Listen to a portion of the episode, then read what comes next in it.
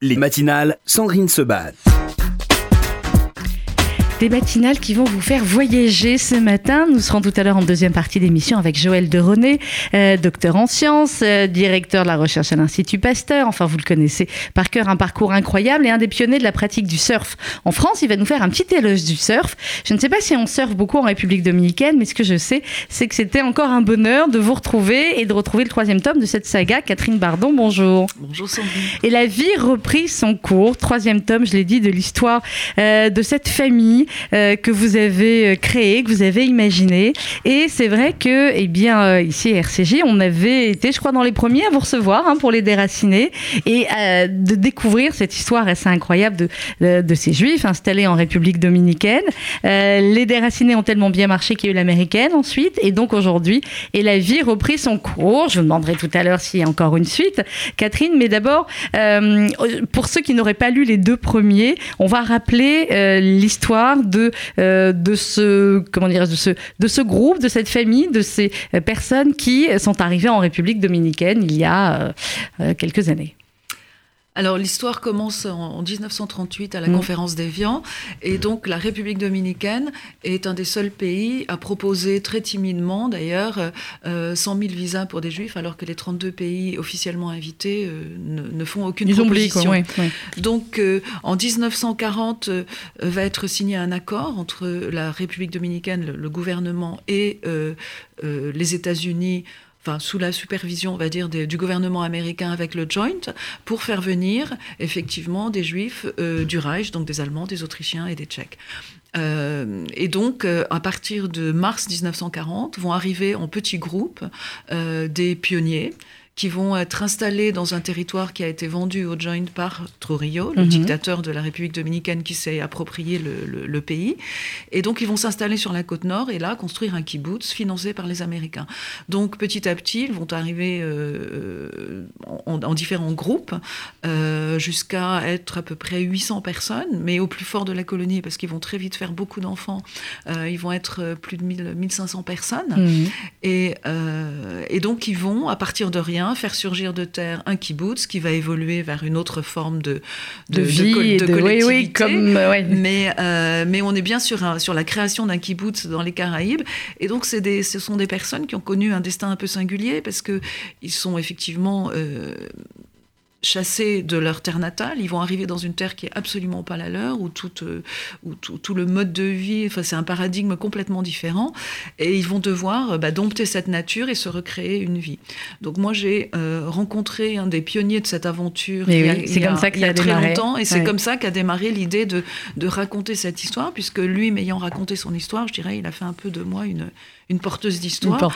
Je me suis rendu compte que cette miette d'histoire de la Shoah et de la Seconde Guerre mondiale était totalement méconnue. Mhm.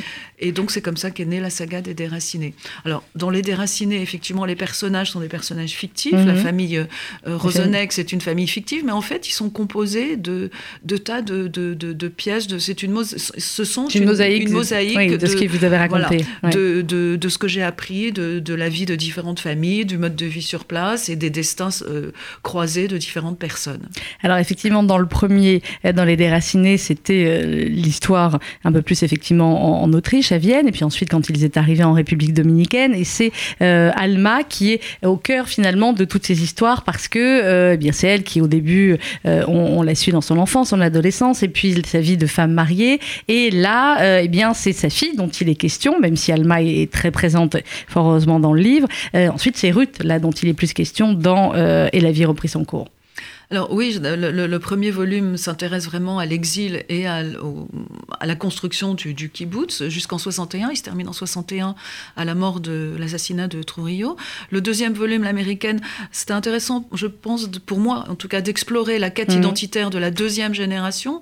Cette jeune fille qui est née en République dominicaine de parents juifs autrichiens, euh, en fait, euh, et qui a, a- a- a- a Métis, digéré ouais. voilà, qui a digéré en fait le, le roman familial, l'histoire familiale. Et puis dans La vie reprit son cours, elle, a, elle a fait un choix. Donc après ses années américaines, ses études de journalisme aux États-Unis, elle a décidé de réintégrer, de, de, vivre, de poser ses valises définitivement dans sa terre de naissance.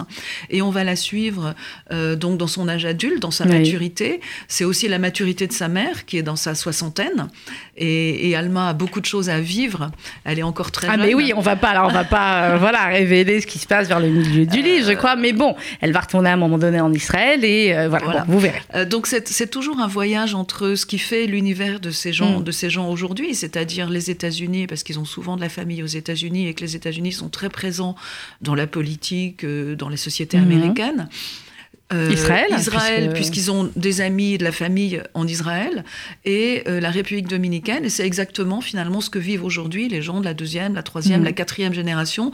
C'est un peu ce melting pot des cultures et cette, cette ouverture sur euh, ces trois pays qui, qui, fait leur quotidien finalement. Alors Ruth va revenir en République dominicaine, elle revient pas seule, elle a une petite fille, Gaïa, et effectivement, eh bien, quand elle, quand elle revient, c'est un peu particulier comme situation. Elle est finalement mère, mère célibataire elle va retrouver euh, euh, l'un de ses amis, Arturo, et ça, on peut le dire, parce que c'est quasiment dans les premières pages du livre. Hein, euh, elle va tomber follement amoureuse du frère d'Arturo, le beau Domingo.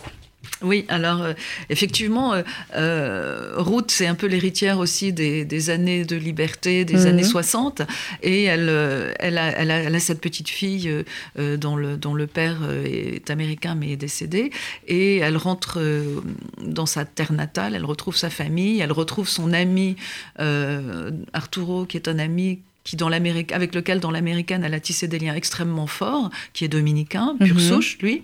Qui lui aussi a, enfin pour lui c'est compliqué aussi de revenir et de et de révéler. Vous voyez, j'essaie de pas tout révéler, de révéler certaines choses. Euh, Arturo euh, est un musicien mm. et euh, bon c'est c'est le seul qui pourra peut-être accomplir complètement son rêve dans cette mm-hmm. famille dominicaine très bourgeoise où bon quand on est le cadet on peut être un artiste éventuellement, mais les autres sont ont des destins tout tracés et Domingo est médecin et donc sa famille famille font de gros espoirs sur lui. Et puis euh, le, frère aîné a repris la reprend la fabrique de tabac familiale. Donc euh, ils ont des destins un peu tracés. Pour Arturo, on est plus indulgent parce que c'est le petit dernier, donc il peut. Euh, il peut un peu plus faire ce qu'il veut. Voilà, il peut poursuivre sa carrière de, En tout cas, il l'impose aussi aux, États-Unis, sa carrière de musicien. Mais donc ils vont se retrouver et lors d'un carnaval, effectivement, parce que le carnaval est une des traditions extrêmement fortes mhm. en République dominicaine. Ruth va rencontrer son frère et tombée follement amoureuse de son frère. Ce qui m'intéressait aussi dans cette rencontre, c'est l'idée du métissage, c'est-à-dire que euh, Domingo est un dominicain de la grande bourgeoisie dominicaine, mais c'est un dominicain, c'est un catholique. Comment ces deux-là vont construire leur vie ensemble et comment ce métissage va pouvoir s'opérer, puisqu'il a aussi, euh, euh, comme beaucoup de dominicains, un petit peu de sang noir quelque part dans ses ancêtres, donc il ah, est un petit peu métisse.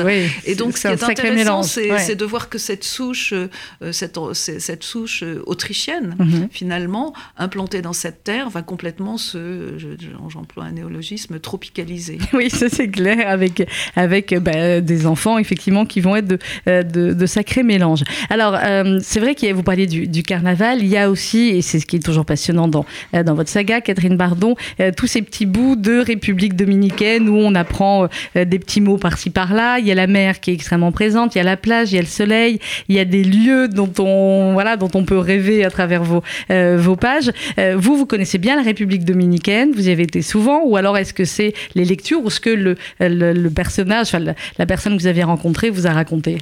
Alors, c'est un mélange des deux, c'est-à-dire que effectivement, je connais bien le pays mm. parce que j'ai passé de nombreuses années. Mm, euh, et c'est vrai que le climat, la mer sont des éléments euh, extrêmement importants dans la vie des gens, ceux qui vivent sur les côtes. Enfin, c'est vraiment euh, un mode de vie qui est sous le signe du soleil, de la chaleur, de la convivialité, de l'hédonisme. Mm. et puis, c'est aussi ce que m'ont raconté les gens que j'ai rencontrés, notamment ceux de la deuxième génération, qui racontent à quel point finalement leur enfance, leur adolescence a été heureuse et c'est doux, voilà. Euh, ils ont été. C'était aussi le propos de l'américaine, c'est de savoir jusqu'où on pouvait aller dans le fait de ne pas dire aux enfants euh, ce qu'on a vécu quand on a vécu mm. euh, ce qu'ont vécu les parents. Euh, donc, et comment leur faire après appréhender l'histoire familiale. donc, effectivement, c'est aussi ce que m'ont raconté ces, ces, gens de la deuxième et troisième génération, c'est-à-dire qu'ils vivent dans une grande liberté, avec dans un, dans un bonheur de tous les sens absolu. Et c'est aussi ça que j'ai voulu exprimer, même si Euh, par ailleurs, il y a le, la politique en République dominicaine qui vit à l'époque encore sous une autre forme de dictature, même si euh, les Américains sont très présents et gouvernent finalement le pays à travers un président à leur botte, même s'il y a des, des problématiques sociales et politique importante. Avec, quand vous parlez effectivement des problématiques sociales euh, importantes, avec euh, Ruth et ses amis qui, eh bien souvent, effectivement, sont euh, confrontés à, tous ces sujets d'actualité. Il y a la guerre de 67 en Israël, où ils en parlent beaucoup. Il y a l'assassinat de Martin Luther King aussi et où Ruth raconte, ça la, ça la bouleverse beaucoup. Oui, alors Ruth, elle reprend le journal qu'a a fondé son père. Donc en tant que journaliste, forcément, elle a un œil aguerri sur tout ce qui se passe dans le monde et notamment dans les trois pays Qui, qui, sont fondateurs de sa culture et de son identité. Et euh, elle va rendre compte de ces événements et forcément, elle, y est, elle est intéressée. Ce qui m'intéresse aussi, je trouve, pour rendre les personnages un petit peu plus euh, véridiques, mhm. c'est de les planter dans un décor historique, culturel, social complètement documenté. Euh, donc c'est pour, ça que sa position de journaliste m'aide aussi dans cette démarche. dans cette démarche-là. Alors je ne sais pas jusqu'où on peut révéler euh, Catherine Bardon, mais elle va retrouver euh, son amie Lizzie, sauf que c'est une Lizzie extrêmement... elle la retrouve telle qu'elle a aimé, mais elle va découvrir au fur et à mesure que Lizzie est différente. oui, alors Lizzie est un peu cabossée par la vie mm. et là aussi, il y avait une, une, question que je me posais, c'est-à-dire on, peut ne pas ressortir indemne aussi. De, cette deuxième génération a été aussi par ricochet pour Même s'ils vivaient totalement ailleurs et dans un autre univers. Une génération cabossée. Donc en fait, dans la confrontation entre Lizzie et Ruth, on va avoir justement deux façons d'appréhender euh, ce drame qu'a été euh, la Shoah, euh, vécu par les parents de l'une comme de l'autre, mm. et deux, façons de, de, se l'approprier et de le, vivre bien ou mal. Lizzie, je on peut, on peut le dire, souffre, souffre, de ce qu'on appelle aujourd'hui la bipolarité. Bon, elle, elle, elle s'est impliquée dans le mouvement hippie, elle a eu, il y a eu beaucoup de débordements dans sa vie. Mm. Elle reste très euh, flamboyante comme personnalité, mais elle a mais il y a quelque chose en elle avec, qui est ce, voilà, il y a quelque chose en elle qui est cassé, qui euh, euh, peut-être aussi le fait que ses parents, à l'inverse des parents de Rousse, se sont séparés. Mm. il y a quelque chose en elle qui est vraiment cabossé et elle, a, elle se confronte justement et, d'une certaine façon, elle envie la, façon, euh, la plénitude avec laquelle mm. Ruth a pu euh, trouver l'amour, devenir maman, appréhender aussi et faire sien le passé de ses parents. C'est aussi euh, finalement un livre sur toute la réflexion entre les, amitiés extrêmement fortes qu'on noue pendant, pendant l'enfance et qui, et qui restent et qui peuvent durer comme ça quand c'est leur cas finalement toute une vie, même si elles ont été séparées. Il y a, il y a quelque chose toujours de très fort entre elles deux. Ben, c'est-à-dire qu'elles ont été élevées ensemble, elles se connaissent depuis leur plus tendre enfance. C'est une enfance assez particulière, mmh. c'est-à-dire complètement paradisiaque et insolite, parce que peu d'enfants ont vécu cette enfance-là. C'est ce que m'ont dit les gens qui l'ont vécu. Mmh. Euh, et, effectivement, quand elles, euh, elles se sont retrouvées aux États-Unis, elles ont des voies, elles ont suivi des chemins extrêmement différents. Mais quand elles se retrouvent, elles peuvent aussi s'enrichir l'une l'autre euh, de, de, ce qu'elles ont vécu, de ce qu'elles ont connu. Et puis, c'est aussi une, une façon de dire que dans la vie, parfois, les choses s'inversent, c'est-à-dire que le dominant peut devenir un dominé, celui qui gouverne peut devenir euh, beaucoup plus soumis, euh, par, euh, en l'occurrence par la maladie. Là. donc voilà, c'est aussi un regard sur ces amitiés, ces amours qui nous construisent et qui nous aide à grandir. Quand vous avez commencé à écrire Les, les Déracinés, Catherine Bardon, est-ce que vous saviez qu'il y aurait trois et donc peut-être quatre, cinq tomes Allez savoir? Est-ce que ou alors quand vous avez, vous avez écrit le premier, vous êtes dit on va voir comment comment ça va marcher, comment ça va se passer, si si le public va va suivre et il a suivi. Euh, comment ça s'est passé au début? Alors au départ, mon projet, il était euh, sur deux, sur deux voies. Je voulais mhm. vraiment avoir la voix du père d'une part, donc dans Les Déracinés, et la voix de l'enfant, parce que justement, j'avais rencontré ces personnes qui m'avaient expliqué, raconté leur enfance et dit à quel point elle était merveilleuse, et je voulais témoigner de ça, et puis laisser une ouverture sur la République dominicaine d'aujourd'hui. Et puis au fil de l'écriture, finalement, le bouquin, euh, le, roman, pardon, la fresque, s'est morcelé. Le deuxième volume s'est morcelé en, trois, euh, puisqu'il y aura un quatrième volume qui va nous amener Chouette En fait, c'est le projet pour le moment qui va nous amener jusqu'aux 101 ans du personnage, je dirais mhm. une, étape symbolique, un âge symbolique, puisque c'est l'âge auquel est décédé le monsieur qui m'avait raconté l'histoire au départ. Mhm. Donc, donc il y a quelque chose un peu du domaine du, du devoir de mémoire qui s'est installé en moi et, et, du remerciement symbolique. Et j'ai envie d'emmener un personnage jusqu'à 101 ans, ce qui nous amène. Bon, on a compris quel personnage ça pouvait être. Hein. Parce que si jamais c'est la fille, on est sur 10 épisodes. Hein. Si jamais c'est Gaïa. Euh. Euh, non, mais lui étant un pionnier de la première heure, je vais mm. prendre effectivement, et vous avez deviné, j'imagine, de qui il s'agit, un pionnier de la mm. première heure qui sera euh, finalement ce témoin du passage du temps et de la construction de cette communauté jusque jusqu'en 2011. Ça nous mhm. amène jusqu'en 2011. Alors, je ne vais pas révéler vers la fin du livre, mais effectivement, Gaïa, elle aussi, on va la voir grandir un peu. Elle est, euh, elle est assez, euh, assez sacré caractère, euh, et puis elle est assez affirmée, et puis elle va retrouver des choses liées à la famille de son père. Bon, voilà, j'en dis pas, j'en dis pas plus. Mais vous, qu'est-ce que ça vous a apporté, Catherine Bardon, de, de, vous plonger maintenant depuis plusieurs années, finalement, dans cette histoire, dans ces histoires, dans ces histoires de, de, de, juifs exilés, et, et que finalement on connaissait extrêmement peu? Bah D'abord, ça m'a apporté des connaissances, hein, puisque j'ai pu explorer et en me documentant, même sur la, la, suite de leur, euh, de leur histoire, des connaissances pour, euh, sur, sur, cette miette d'histoire. C'est un travail extrêmement enrichissant, des connaissances aussi sur la dictature de Trujillo, puisque euh, j'ai beaucoup aussi documenté cette période de, de, du roman. Et puis, bah, c'est un attachement au personnage que j'ai du mal à, à laisser. Ou c'est ben, je peux comprendre, nous aussi. Hein.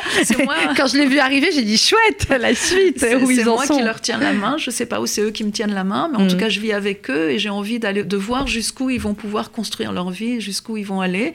Euh, et puis, il y a toute cette histoire aussi qui me paraît importante parce qu'elle est essentielle dans ce pays où 85% des gens sont métis. Cette histoire de métissage, non seulement métissage de couleur de peau, mais métissage culturel, métissage de religion. Il y a une espèce de, dans cette tribu, de quelque chose, il y a quelque chose de très fort euh, qui témoigne de, de, du monde d'aujourd'hui, qui est un monde métis. Il faut bien, euh, voilà, il faut bien le reconnaître, et peut-être plus encore dans cette communauté qu'ailleurs. Hum, alors, avec, euh, qui traverse effectivement tout le livre, on a dit des, des grands moments historiques, et puis euh, il y a l'histoire de tableaux aussi, pareil, je ne vais pas révéler, mais il y a tout ce qui fait finalement que pendant cette période-là, de 60, plus de 60 jusqu'à, je ne sais plus jusqu'à quelle date exactement vous allez, là, il y a effectivement à chaque fois 79 des, des moments de, de la vie, de l'histoire du peuple juif qui sont rattachés, qui sont ramenés et de manière extrêmement différente à chaque fois, c'est ça qui est très intéressant. Ben, C'est-à-dire qu'effectivement, euh, c'est leur origine et ils gardent cette identité, forcément. Ils la, ils la perpétuent d'ailleurs au travers de, du respect des rites, des grandes fêtes, etc., même s'ils ne sont pas euh, extrêmement religieux. Mais euh, toute cette communauté vit comme ça hmm. et vit au rythme des fêtes juives, vit au rythme des, anniversaires de la communauté et de ce qui se passe en Israël aussi. Oui, parce qu'ils sont tous beaucoup de, comme, comme beaucoup de, de, personnes de la communauté juive, beaucoup de familles, d'amis en Israël. Vous avez été, vous, du coup, en Israël ou pas? Ah, Je me rappelle plus depuis la dernière fois qu'on était parlé. Oui, j'ai même rencontré euh, la librairie Vice Versa à Jérusalem. Ah, génial. Ah, bah oui, je crois qu'on s'en était parlé dans le précédent La, la merveilleuse librairie française, oui, donc avec, une, avec Nathalie, une très, une très bonne mhm. libraire. Et euh, il était question qu'on fasse, qu'on organise une tournée euh, en Israël des, des, alliances françaises et des et des, euh, des, des, librairies, voilà. Mais bon, avec euh, le coronavirus, c'est un projet qui était remis à plus bien l'année prochaine, comme on dit clairement. Merci beaucoup, Catherine Bardon. Vous inquiétez pas, elle a renversé un verre d'eau, donc elle s'inquiétait un petit peu. On va ramener les petits papiers, tout va bien se passer. Généralement, c'est moi qui fais ce genre de bêtises, pas de souci. C'est pas une bêtise. Et la vie reprit son cours. La saga des déracinés, euh, ça vient de paraître. Vous venez de paraître, vous? Oui, vous c'est bon, vous c'était fin mai. comme j'ai reçu beaucoup de, oui, alors, de personnalités du 16 avril, et puis ça a été décalé au 28 mai. Donc ça a réussi à être décalé au 28 mai. La tournée des libraires, ça sera pour un petit peu plus tard. Euh, mais en tout cas, l'essentiel, c'est euh, Et la vie reprit son cours. Catherine Bardon, ça vient de paraître aux éditions Les Escales. Le quatrième, c'est quand? Dans un an, si tout va bien. Bon, bah, écoutez, dans un an, si Dieu veut, on dit généralement ici, chez nous. Merci beaucoup, Catherine. Dans quelques instants, juste après une petite pause musicale, on se retrouve avec. Ils, faisaient ils font du surf en République dominicaine. ou alors les du vagues. Kitesurf. Du kitesurf. Ah oui, il y a des très très bons spots de kitesurf. Eh bien, écoutez, on verra dans un instant si Joël de René, qui nous parle de l'éloge du surf, petite éloge du surf, a déjà surfé en République dominicaine. On retrouve Joël de René juste après une petite pause musicale.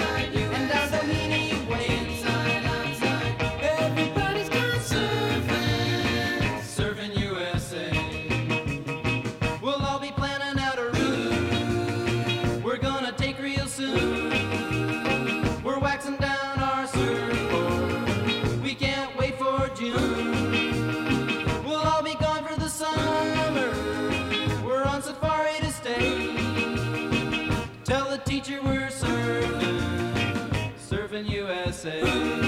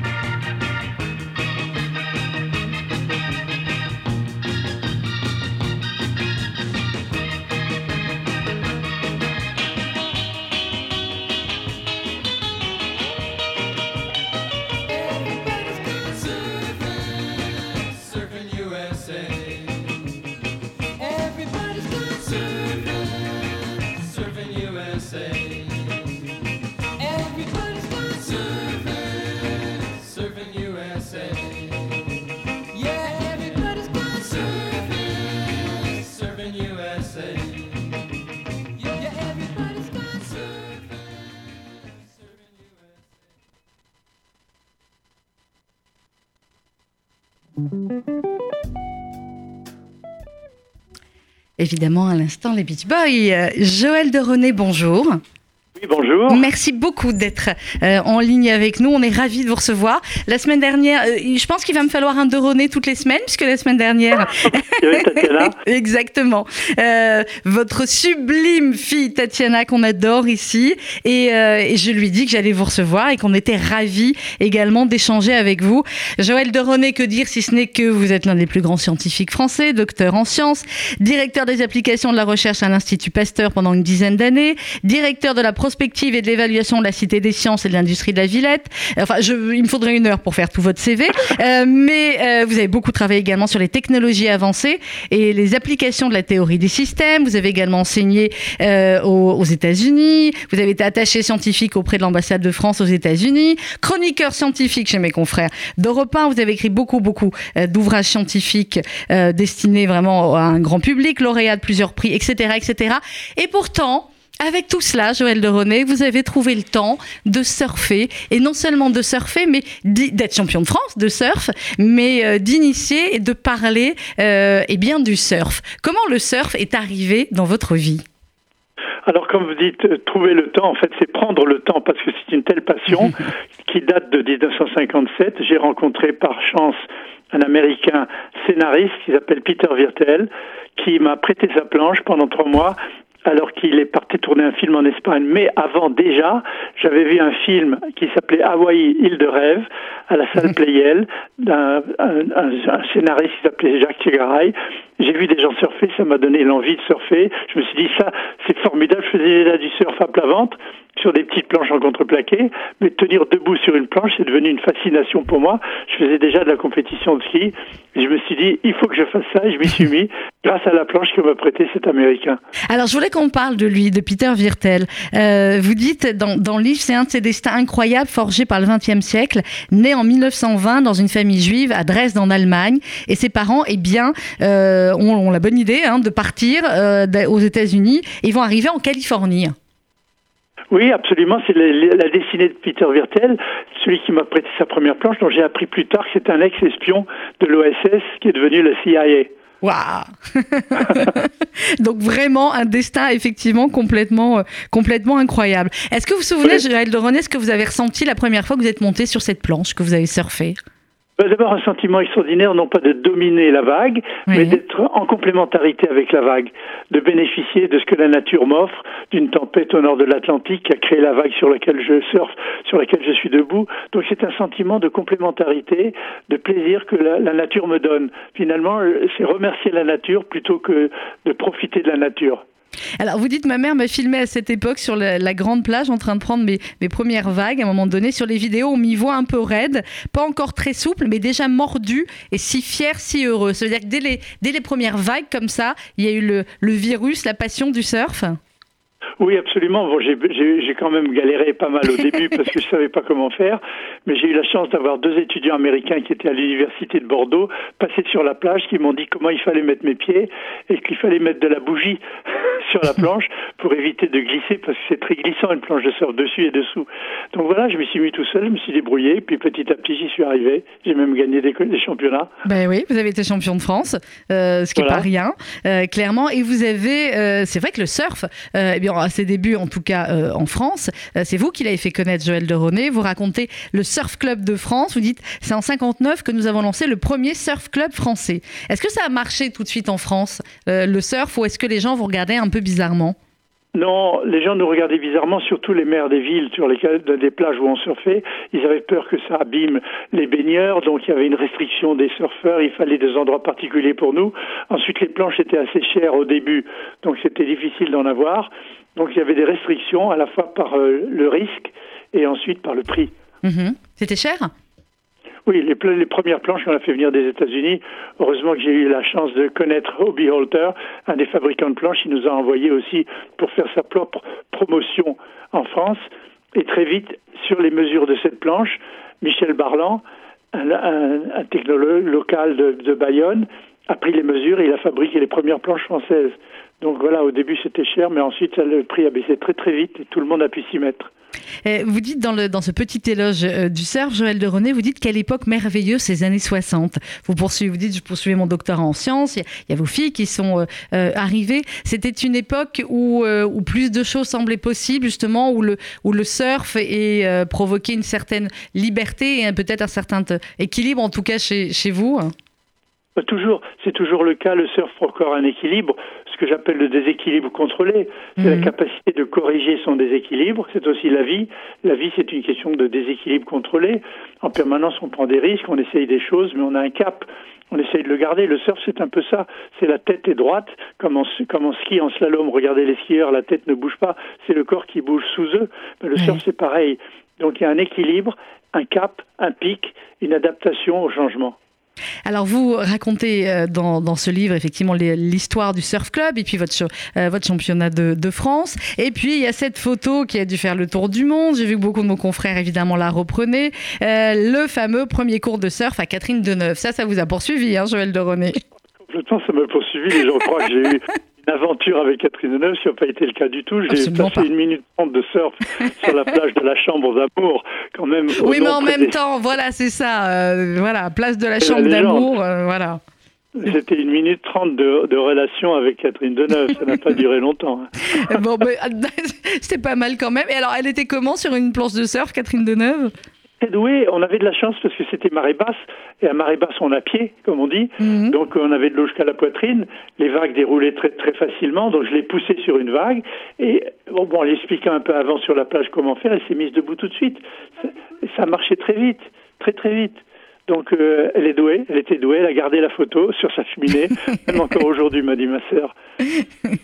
Alors, euh, vous racontez aussi dans ce petit éloge du, du surf euh, la poursuite de la plus belle vague, parce que finalement, un surfeur, je l'imagine en tout cas, n'est jamais satisfait et il doit toujours se dire qu'il y a toujours une plus belle vague ailleurs dans le monde. Donc, vous cherchez les plus beaux spots comme ça et les plus belles vagues dans le monde? Oui, vous avez raison, le spot, c'est- une sorte de mythe. Le spot idéal, moi j'en ai trouvé plusieurs dans le monde. J'ai surfé en Australie, j'ai surfé à Hawaï, en Californie, à l'île Maurice. L'île Maurice qui est mon pays natal. À l'île Maurice, il y a une vague absolument fabuleuse qui a un très joli nom, s'appelle Santosha, dans la plage de Tamarin.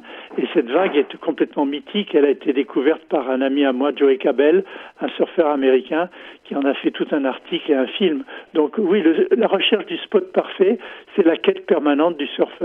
C'est le Graal, on pourrait dire, du surfeur.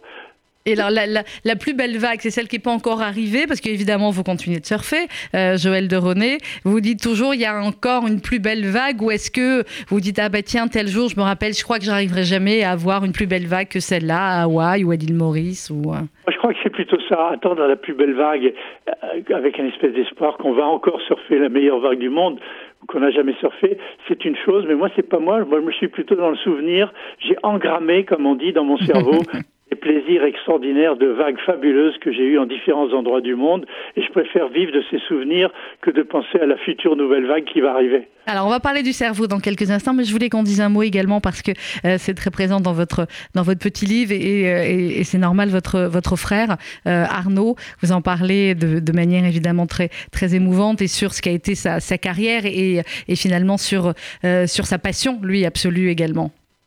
Oui, absolument, c'est un visionnaire du sport, un voyageur extraordinaire. Je le qualifierais d'explorateur. Il essayait tout le temps des nouveaux procédés, des nouvelles planches, des nouveaux outils. Il faisait beaucoup de publicité autour de ce qu'il faisait. Il aimait bien se médiatiser. Mm. C'était ça, ça aussi sa qualité. Les gens l'ont pris comme un défaut, mais c'était vraiment un type avec Non, c'était un visionnaire, oui. pa- passionnant, passionné, et on était très complémentaires tous les deux. Pour lui, j'étais le sage, le scientifique, qu'il fallait écouter quand il donnait des conseils de temps en temps. Et pour moi, il était l'explorateur, le visionnaire, le, le- courageux qui prenait des risques énormes. Mm. Et oui, qui a pris des risques effectivement énormes, vous avez raison de le, euh, de le rappeler. Justement, le scientifique, Joël de René, à quel moment euh, dans, dans votre vie, dans votre enfance, euh, vous vous êtes dit, ou peut-être que vous ne l'êtes pas dit et que c'est venu comme ça au fur et à mesure de vos études, je veux être scientifique Est-ce que la science vous a intéressé dès votre plus jeune âge? Absolument. D'ailleurs, ma, ma sœur et mon frère m'embêtaient tout le temps en disant Tu nous casses les pieds, petit prof. Dès l'âge de 11 ans, je voulais expliquer tout à tout le monde. Et je, je lisais tout le temps des tas de bouquins scientifiques que les gens trouvaient compliqués. Donc c'est une vraie vocation qui est née très tôt. Et faire de la science, communiquer sur la science, pas seulement être chercheur, mais communicateur scientifique, ce sont des vocations qui sont venues très tôt chez moi. Ça a été d'ailleurs poussé, incité par ma mère, qui m'a conduit à lire beaucoup de livres qui ont ouvert mon imagination sur la science. Alors, il y a beaucoup de vos livres, euh, Joël de René, quand on les lit aujourd'hui, euh, ou si certains se mettent à les lire aujourd'hui, ils vont dire quel sacré visionnaire, euh, Joël de René, notamment tout ce que vous avez écrit autour de, l'homme symbiotique. Et il y a quelques années, vous aviez publié un livre qui s'appelait Surfer la vie sur la société et finalement la fluidité de l'Église. Vous dites on parle de plus en plus de fluidité aujourd'hui dans, notre monde moderne et vous faites un, un rapport finalement entre la science, notre société et euh, la glisse, le surf. Oui, absolument. J'ai toujours essayé d'anticiper. Dans le macroscope, en 1975, je parlais déjà d'écologie, d'environnement, du Mhm. réchauffement climatique, des biotechnologies. Ça date de 75. Puis dans Surfer la vie, j'ai essayé de montrer comment la métaphore du surf pouvait donner l'idée d'une société fluide dans laquelle les rapports de flux prennent le pas sur les rapports de force, dans lesquels le management pyramidal laisse la place au management transversal, au partage des pouvoirs. Donc comment le surf peut être une métaphore, métaphore de la société de demain? C'est tout l'objet de ce petit livre, Surfer la vie. Hmm. Alors évidemment, Joël de René, on a envie d'avoir votre votre regard sur ce euh, ce qu'on a vécu euh, ces derniers mois, sur ce que la planète entière a vécu euh, ces derniers mois, euh, parce que vous êtes aussi euh, prospectiviste, comme on dit. Est-ce que ce qui est arrivé pouvait euh, se prévoir? Est-ce qu'il pouvait se prévoir d'une certaine manière, ou est-ce que c'était totalement imprévisible? Non, ça pouvait complètement se prévoir. Il y a même des gens qui se sont rendus très célèbres en, en prévoyant ce qui allait arriver. Le docteur Fa aussi, FAUCI, qui est le, le- le principal communicateur de santé, l'équivalent de notre Salomon en France, et bien le, docteur Fa aussi a prédit complètement cette pandémie. D'autre part, Bill Gates, qui est plus connu pour ce qu'il fait Oui. en informatique qu'en prévision scientifique, mais avec sa fondation, il a la, possibilité de financer des, vaccins et des produits. Il a été aussi un des premiers, il y a trois ans, à dire qu'une pandémie virale allait nous arriver. Donc j'ai retrouvé pas mal d'articles de gens qui ont prédit ce qui allait arriver. Moi-même, j'avais écrit dans des, articles et des revues, surtout dans mon livre, le- les scénarios du futur en 2020, lorsque je parlais de la biologie, des possibilités de découvrir de nouveaux vaccins avec ce qu'on appelle le génie génétique et les biotechnologies, en disant voilà, on, on serait prêt pour des pandémies virales et bactériennes. Donc euh, la prédiction était possible, on, on sentait les choses arriver. Oui, vous les sentiez arriver. Qu'est-ce qui fait que finalement vous n'avez pas euh, été écouté ou pas écouté comme il le fallait euh, par euh, les gouvernements ou les autres scientifiques? On est plusieurs à avoir dit les choses, mais c'est Ouais. écoutez, entre prévenir que ça peut arriver Hmm. et dire attention, voilà ce qu'il faudrait faire, il y a un pas. Nous, notre rôle, c'était de dire attention, voilà ce qui peut arriver, mais le pas à faire, il était politique, économique, euh, disons médical, et entre la politique, l'économie et, la, et la- la médecine, le scientifique prospectiviste que je suis pouvait dire attention, attention, clignotant, donner un avis, mais il ne pouvait pas dire ce qu'il faudrait faire, Mhm. vraiment. Et alors aujourd'hui, vous dites quoi le, le scientifique prospectiviste que vous, que vous êtes? Il alerte sur quoi? Il alerte sur la manière dont euh, cela pourrait revenir, deuxième vague ou pas deuxième vague, sur la manière dont autre chose pourrait arriver, sur le fait que euh, finalement on a l'impression, on a parlé du monde d'après, etc. Mais on a l'impression qu'il y a quand même en tout cas beaucoup de choses qui sont revenues quasiment euh, pareilles. Oui, c'est vrai, vous avez raison de le dire. Moi, ce qui m'a inquiété dans ce qui s'est passé dans le monde avec cette pandémie virale, c'est le côté autocratique. Oui. Il y a des, des pays, non pas seulement des pays totalitaires, même des pays démocratiques, qui ont repris une prise de pouvoir quasi autocratique pour dire aux gens quoi faire de leur santé et comment se confiner. Et je trouve que cette reprise de pouvoir par des gens qui ont utilisé, comme le disait Michel Foucault, il faut se rappeler ce qu'il a écrit sur ce qu'il appelait la biopolitique à l'époque. Méfiez-vous de la biopolitique qui veut rentrer dans la vie des gens et les forcer à faire ceci, les forcer à faire cela. Eh ben, on l'a vu avec le- les règles de confinement, parfois très strictes dans beaucoup de pays, ont montré que l'autocratie a pris le pouvoir sur la liberté des gens. Euh, Dans un de vos, vos précédents livres, la, la Symphonie du vivant, vous parliez de la, la nouvelle révolution biologique de, de l'épigénétique et vous disiez que finalement, euh, eh bien, ce qu'on fait au quotidien, ce qu'on mange, euh, si on fait du sport, si on est plus ou moins stressé, euh, ça va inhiber ou activer euh, certains de nos gènes. Ce qu'on a vécu là, effectivement, pendant deux mois, deux mois et demi, avec un stress souvent à son maximum, des familles qui malheureusement ont perdu des proches, euh, une, une actualité en continu extrêmement anxiogène, une sensation que, euh, mais une sensation aussi parfois de solidarité et du fait que le monde entier euh, vivait euh, la même chose. Quelles leçons vous, vous tirez de tout cela? Et est-ce qu'effectivement ce que vous disiez précédemment sur les gènes et la manière dont ça peut, dont notre comportement peut influencer, est-ce qu'on devrait aujourd'hui tirer les leçons de tout cela? Oui, bien sûr, et surtout les leçons personnelles de savoir qu'on peut faire quelque chose pour soi dans des conditions aussi difficiles. C'est ce que j'ai expliqué dans mon livre sur l'épigénétique qui s'appelle La symphonie du vivant. Mhm. Comment la nutrition équilibrée, l'exercice régulier, le management du stress, notamment par la méditation, comment ces éléments-là peuvent influencer l'expression de certains de nos gènes en plus, en moins, quand ils sont négatifs pour notre santé, comme les gènes qui provoquent le stress ou l'inflammation du corps. Donc il y a un moyen de faire quelque chose pour soi. Et le confinement, j'ai expliqué à beaucoup de mes amis, a été le moyen de retourner sur soi, de penser à ce que l'on mange, pourquoi on mange ça plutôt que ça, est-ce qu'on fait suffisamment d'exercice, Mhm. est-ce que quand on est confiné, on ne devrait pas avoir des appareils chez soi comme un rameur ou un vélo d'appartement Ah bah, pour y en avait continuer à oui. faire de l'exercice?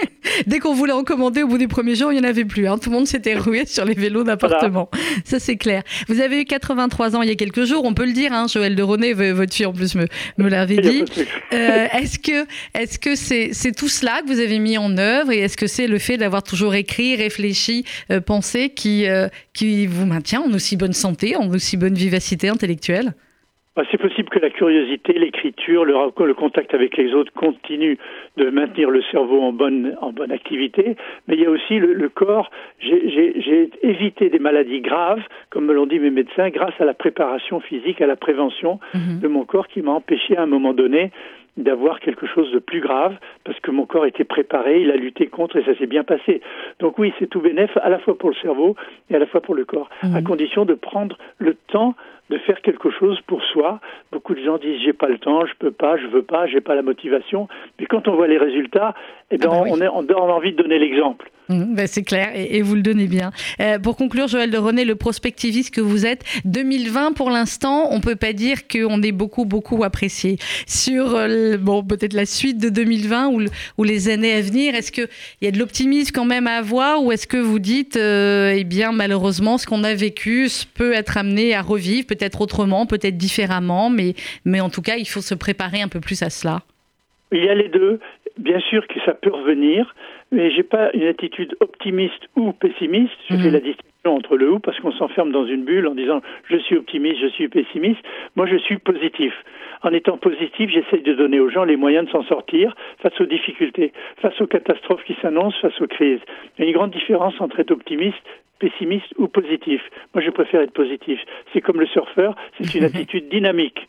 Mais oui, c'est une attitude qui, qui va vers l'avant, qui fluide, qui glisse. Et, et vous en parlez aussi, et tout un chapitre vers la fin de, euh, de ce petit livre absolument passionnant sur effectivement le, le surf par rapport à nos sociétés, les fluidités, le fait de surfer sur Internet. Euh, vous avez une explication de pourquoi c'est arrivé, pourquoi l'expression est arrivée comme ça? C'est une sociologue américaine qui a créé ce terme. Elle a eu raison d'ailleurs, parce Mhm. que surfer, c'est la liberté d'aller à un endroit plutôt qu'à un autre, tout en étant déterminé par quelque chose qu'ils appellent la vague. Eh ben, le surf sur Internet, c'est ça. Je peux aller ici, cliquer sur ce lien, mais je suis déterminé parce que je suis à l'intérieur d'un système numérique que j'ai payé, auquel je suis abonné Mhm. et dont je suis obligé de suivre les règles. Donc il y a à la fois le déterminisme et la liberté. C'est tout ce que j'essaie d'expliquer dans ce petit livre sur le surf. On est déterminé, mais on est libre en même temps. Mhm. Profitons-en. Eh ben, profitons-en. Vous savez que je suis très embêtée maintenant, Joël de René, parce que pendant des années, Tatiana a été ma de René préférée. Maintenant que je vous ai écouté avec admiration pendant ces quelques minutes, je sais pas. Voilà, je sais plus qui va être mon de, mon de Je vais préféré. dire à Tatiana que vous étiez son auditrice. Bah, qui n'est pas fan de. Je pense que vous, en premier lieu, vous l'avez lu le dernier livre de, de votre fille Bien sûr ou- que je l'ai lu, j'y ai Mais même oui. contribué. Ben, je me doute bien. avec des idées sur la maison intelligente qui se retourne incroyable. contre les gens. Moi, je suis, un, passionné, admirateur de ma chère fille Tatiana. Eh ben, Voilà. vous pouvez, nous aussi, et c'est, et dans les deux sens. Merci beaucoup, Joël de René, d'avoir été avec nous. Euh, petit éloge du surf. Merci à vous, à très vite. Au revoir. 11h47 minutes sur RCJ, que ça fait du bien, une intelligence pareille? Ah là là, c'était Joël de René. Dans quelques instants, on va terminer un peu plus légèrement avec euh, du pirate et de la BD. euh, et Mathieu Loffray, qu'on va retrouver juste après une petite page de pub. Non, de la musique d'ailleurs, la pub. Je sais pas pourquoi je suis partie sur la pub. Non, de la musique, c'est mieux. En plus, c'est le nouveau single d'Amir. Je pense que vous l'avez écouté déjà. Personnellement, je suis en boucle avec depuis trois jours. Il fait du bien. C'est la fête et c'est nouveau Amir. Il suffit de vivre, c'est bon. Mais c'est meilleur et c'est moins long avec un peu d'ivresse. Viens, on se casse la voix. Viens, on se casse là-bas. Là où l'amour est toujours roi, s'inventer des princesses. Le patron te fait la misère. T'as le moral sur une civière. T'es encore fatigué d'hier. On réfléchira demain. Tant pis pour le cœur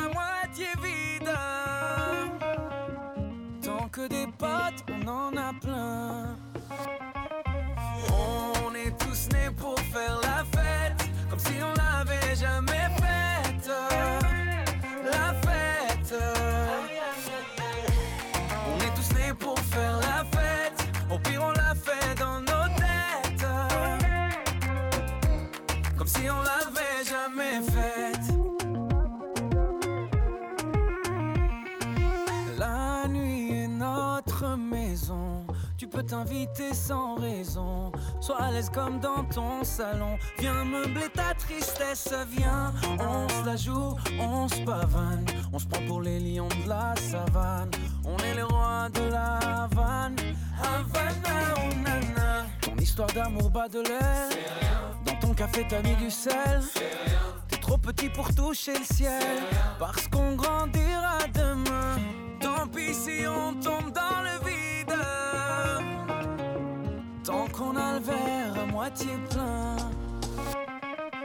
On est tous nés pour faire la fête. Comme si on l'avait jamais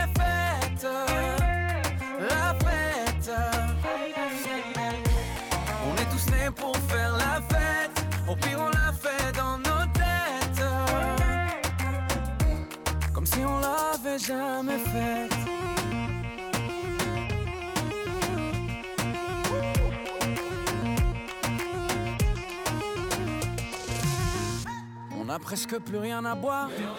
Le bar va fermer, tout est noir. On continue sur le trottoir. Eh. Hmm. On va encore entrer trop tard. Je crois que j'ai un œil au beurre noir. J'ai encore cassé ma guitare. Je m'appelle Jimi Hendrix ce soir. On est tous nés pour faire la fête, comme si on l'avait jamais faite.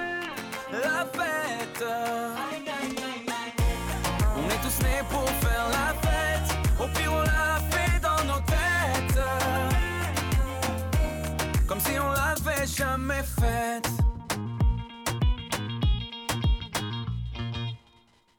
Amir, avec la fête sur RCJ il y a quelques instants, on parlait avec Joël de René de surf. Euh, du surf au pirate, il n'y a qu'un pas ou qu'un bateau peut-être que nous allons franchir. Euh, Mathieu Loffray, bonjour. Bonjour. Il ne surfe pas beaucoup, votre, euh, votre pirate, Raven. On va en parler. Le tome 1, Némésis. D'abord, quelques mots sur vous, Mathieu Loffray. Euh, vous êtes à la fois, vous, dans ce livre, dessin- dessinateur et narrateur. Vous avez fait les deux. Vous aviez illustré euh, les couvertures, notamment des adaptations de, Star Wars d'Olivier Vatine. Vous avez fait plein, plein de choses dans le monde de, de la BD et de la presse. Et là, ce nouveau projet, Raven, comment est-ce qu'il est, comment est-ce qu'il est, qu'il est arrivé? Et finalement, pourquoi est-ce que vous avez eu envie de, bah, de faire les deux, à la fois d'écrire et de dessiner Parce que c'est votre projet. Mais dites-moi quand même. Oui, tout à fait. Ben, en fait, vous savez, c'est des moments de vie, en fait. Et on, on finit par comprendre que les genres sont parfaitement adaptés pour raconter un certain type de choses. Donc, j'avais essayé dans le cinéma beaucoup de choses, hein, dans la- dans- dans- dans l'aventure, dans, le polar, dans la science-fiction. Et là, j'avais envie de parler de liberté. Et c'est vrai que le genre pirate est parfait. C'est-à-dire qu'on peut traiter toutes les branches de la liberté, toute- tout ce qu'elle veut dire, de, de, de chance formidable et à la fois de, de difficultés, de dangers et de périls. Donc, qu'est-ce que ça veut dire pour une personne d'affronter euh, cette liberté? Alors finalement, avec mes trois invités de ce matin, on va parler beaucoup de liberté euh, différemment et de et de et de mer. Effectivement, avec ma première invitée, on était dans les Caraïbes, on était en République dominicaine. Là, on est sur l'île Oui. de la Tortue. Euh, Oui. Et votre personnage Raven, c'est un pirate, un vrai de vrai, un de ceux qui peut-être, euh, enfin, vous a fait rêver quand vous étiez petit. Vous étiez branché pirate et BD aussi?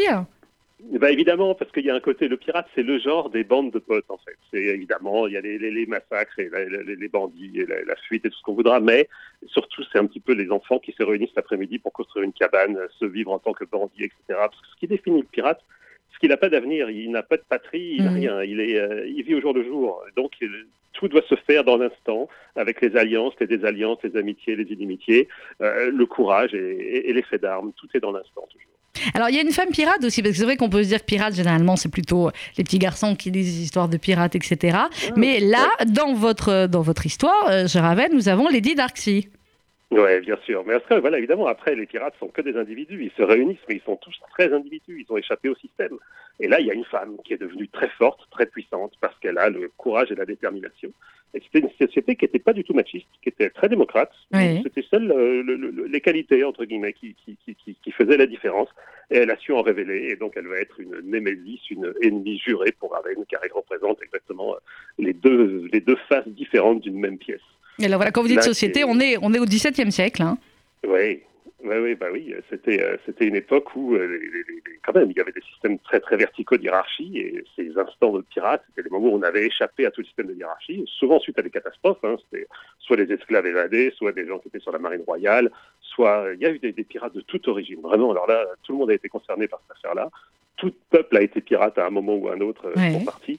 Et donc, euh, voilà, tous ces mondes se réunissaient sans se connaître, sans parler parfois la même langue dans ces seules zones où ils étaient encore pas trop pourchassés. Et pour quelques semaines, quelques mois, quelques années au plus, ils allaient créer des choses ensemble et tenter des aventures pour survivre et surtout, quelque part, être exaltés par cette, euh, cette possibilité d'être en libre arbitre et de vivre des choses nouvelles qui n'avaient jamais été possibles pour eux euh, avant. Voilà, Elle est très stylée en plus comme pirate, hein, quand on vous la verrez dans la BD, mais voilà, on, on, la- voilà, on l'a tout de suite, elle, elle, elle affirme. Euh, Elle doit imposer. oui, voilà, elle doit. ah bah oui. à des sacrés lascars, donc euh, voilà, il faut, faut des moyens. Donc il fallait du style. Quand on est à la fois auteur et, et dessinateur d'une BD, euh, Mathieu Loffray, question que je pose à d'autres, vous, vous commencez par quoi? Vous faites d'abord tous les dessins et après les textes, ou alors vous avez votre histoire d'abord et c'est les dessins qui Non, viennent ensuite? L'histoire, l'histoire, l'histoire, l'histoire, toujours. La structure et l'histoire. Il faut vraiment la documentation, créer ces personnages et vraiment avoir bien en tête quel caractère ils ont et en quoi ça va être intéressant de les voir. Et Mhm. ensuite, on leur bricole des quantités de conflits qui vont leur permettre de révéler leur vraie nature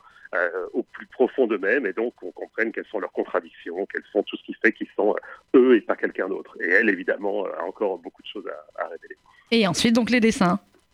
Et oui, après les dessins et les couleurs et la couverture, et après c'est la mise en scène, c'est vraiment comment euh, essayer de faire passer les odeurs, euh, le tempo, le- la, musique éventuellement, il doit essayer de créer une sensation, et tout est, tout est là, euh, dessin, composition, narration, couleur, illustration, texte, pour laisser germer cette, cette, cette sensation. Alors là, c'est le tome 1. Euh, bon, donc forcément, on se dit qu'il y en a un 2, un 3. Il y en a combien? Vous savez déjà Trois, combien? trois, trois. Trois. C'est une- une aventure en trois. Oui, absolument. Donc j'ai fait le premier tiers.